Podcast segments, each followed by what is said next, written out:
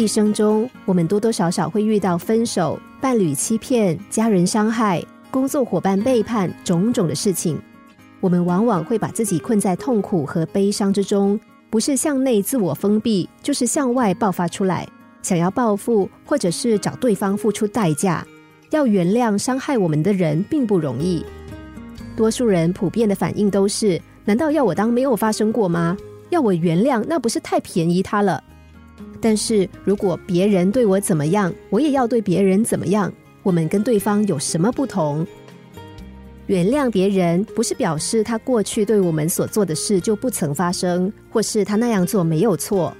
邪恶就是邪恶，过去的事情还是错的。但重要的不是伤害我们的人是否得到报应，而是我们是否得到自由。原谅别人的过错，不是因为对方值得被原谅。而是不值得把他的错放在心中。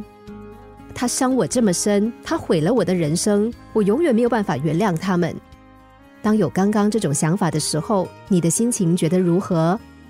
一定感受到很多负面的情绪。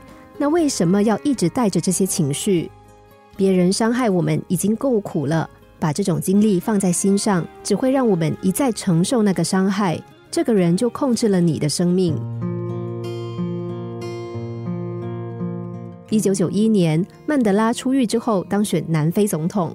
在总统就职典礼上，曼德拉却像对待朋友一样，亲自接待当初在监狱看守他的三名狱方人员，并要求他们站起来，以便他能够将他们介绍给大家。曼德拉宽宏的胸怀，让南非那些残酷虐待他二十多年的白人无地自容，也让所有在场的人肃然起敬。看着年迈的曼德拉缓缓的站起身来。恭敬的向三个曾经关押过他的人致敬，在场的来宾都安静下来。曼德拉后来向朋友解释说，自己年轻的时候性子急躁，正是在监狱中学会了控制情绪，才有机会活了下来。牢狱生活也让他学会了感恩和宽容。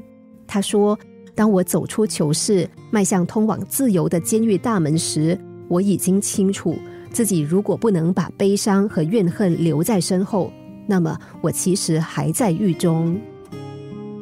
宽恕不是为了别人，是为了放过自己，停止对自我的伤害，终止对自己的折磨。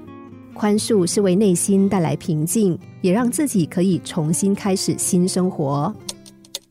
心灵小故事，星期一至五下午两点四十分首播，晚上十一点四十分重播。重温 Podcast，上网 U F M 一零零三 t S G。